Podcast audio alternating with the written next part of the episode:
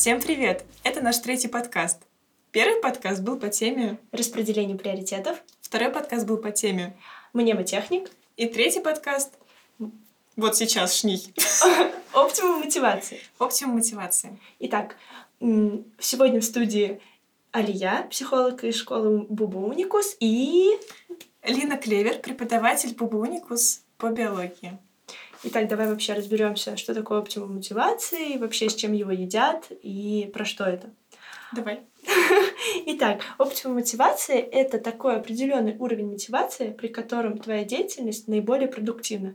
Грубо говоря, когда мотивации не слишком много и не слишком мало. Ты такой словил идеальный дзен продуктивности, и вся твоя работа выходит максимально результативной, и ты mm-hmm. действительно мега круто. То есть, а, если у меня слишком низкая мотивация, то мне не хватает самой мотивации, чтобы продуктивно делать какое-то дело. Ну, типа, лень включается. Да. Это, кстати, тема следующего подкаста. Да, то есть э, тебе действительно нет силы, и ты просто этого не делаешь, потому что ты не замотивирован.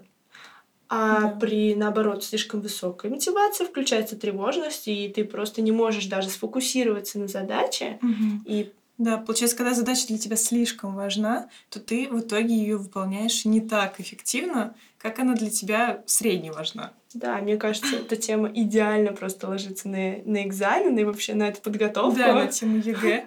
Ну, потому что на самом деле очень много ребят, и даже у меня в школе и в универе было очень много ребят, которые очень сильно парились по поводу экзаменов или по поводу ЕГЭ. Они стрессовали, они не спали, они не могли нормально запоминать материал, а, и в итоге они как бы были очень замотивированы, но в итоге они были не так эффективны, как люди, которым было среднее, а, ну, скажем так, они были мотивированы, но не настолько, как они. То есть по логике вещей самые мотивированные должны, по идее, быть эффективнее всего. Но нет. Самые эффективные — это среднемотивированные люди.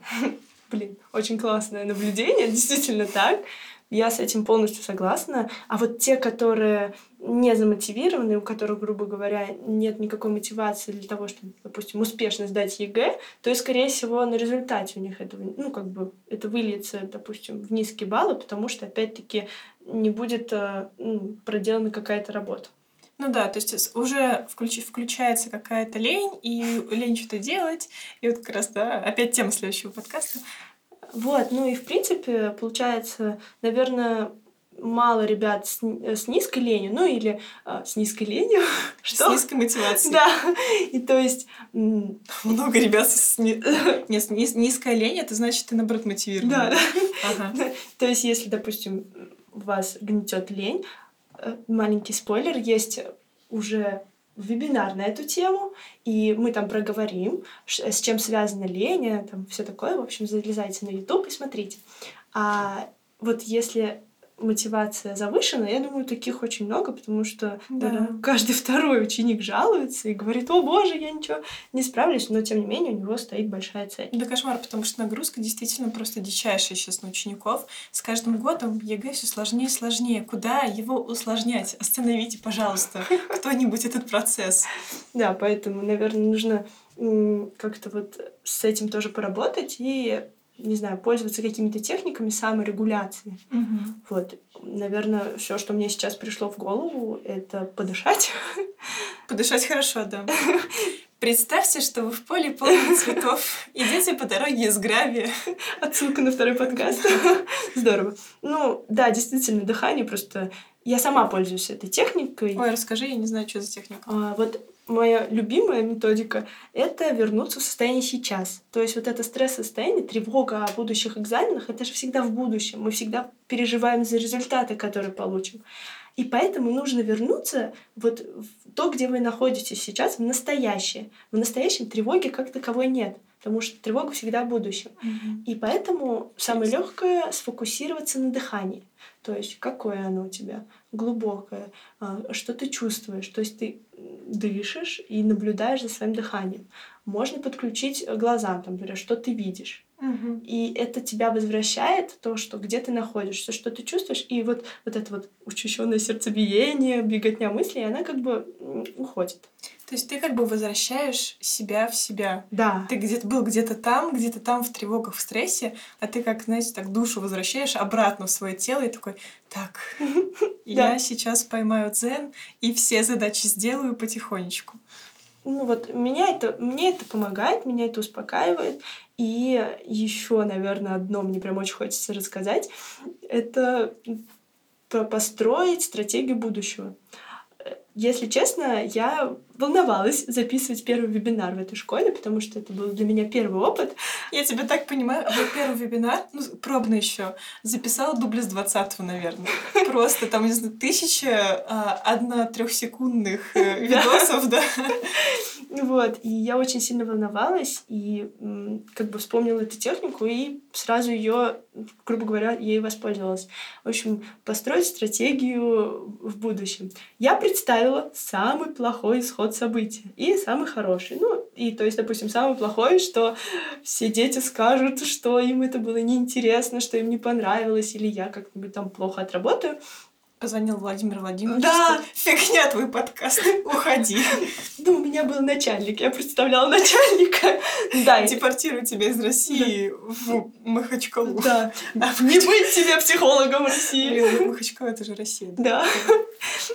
Вот. И я представила это достаточно живо и просто подумала о стратегии, что бы я делала, если это произошло. Во-первых, когда я это все визуализирую, я понимаю, что Владимир Владимирович мне не позвонит, скорее всего, вот, и даже начальник, скорее всего, ну, я представляла начальника, и это действительно кажется абсурдным. Вот. Но даже если вдруг бы это случилось, я построила стратегию. Ну, я не представляла, что меня выгонят из страны, но я подумала, что я поговорю с начальником, как это разрешу, там, или, возможно, мы с ним договоримся о том, как я буду повышать как-то квалификацию. Mm-hmm. То есть я нашла выход из, казалось бы, ужасной ситуации.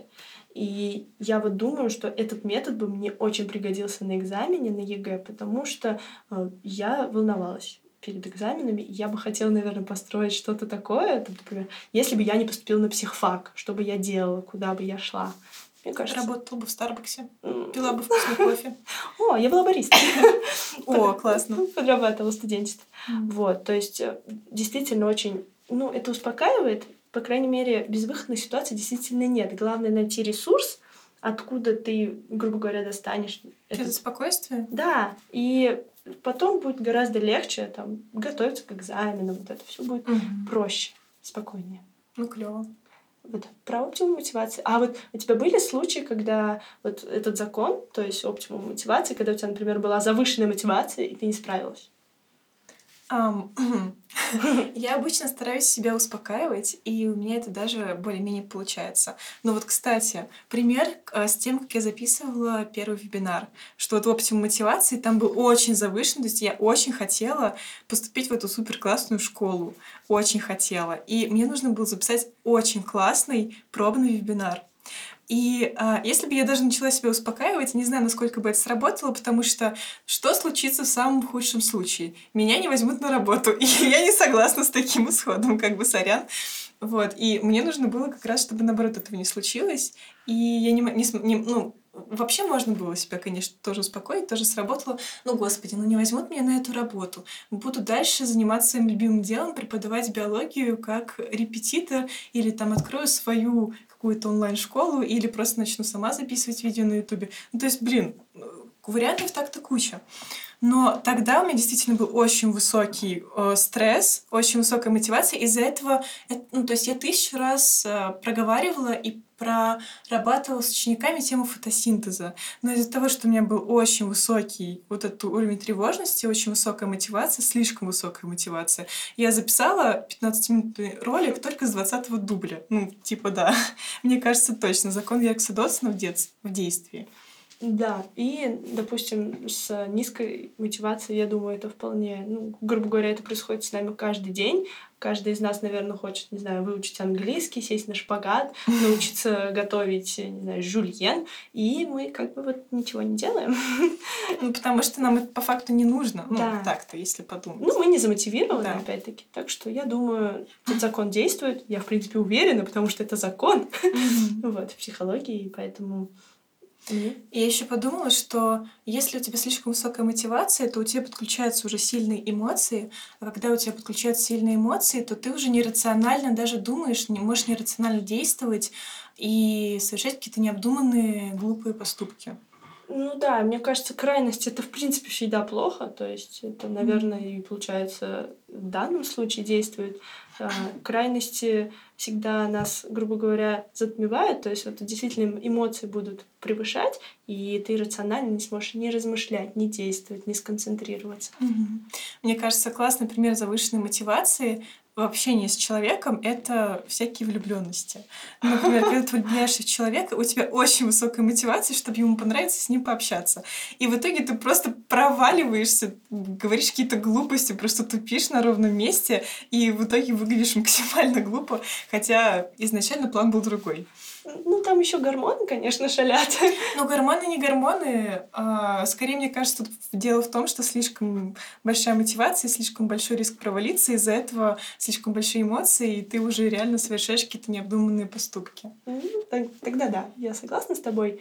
А, Что зададим ребятам домашнее задание? ДЗшка? Хм. Давай ты придумаешь в этот раз. Так, ну, в принципе, попробовать э, вот этот э, метод э, дальнейших, грубо говоря, твоих стратегий, вот попробуйте так сделать с ЕГЭ. Попробовать какой-нибудь самый классный метод, ну, там, точнее, самый классный исход, что вы сдадите все на сотки.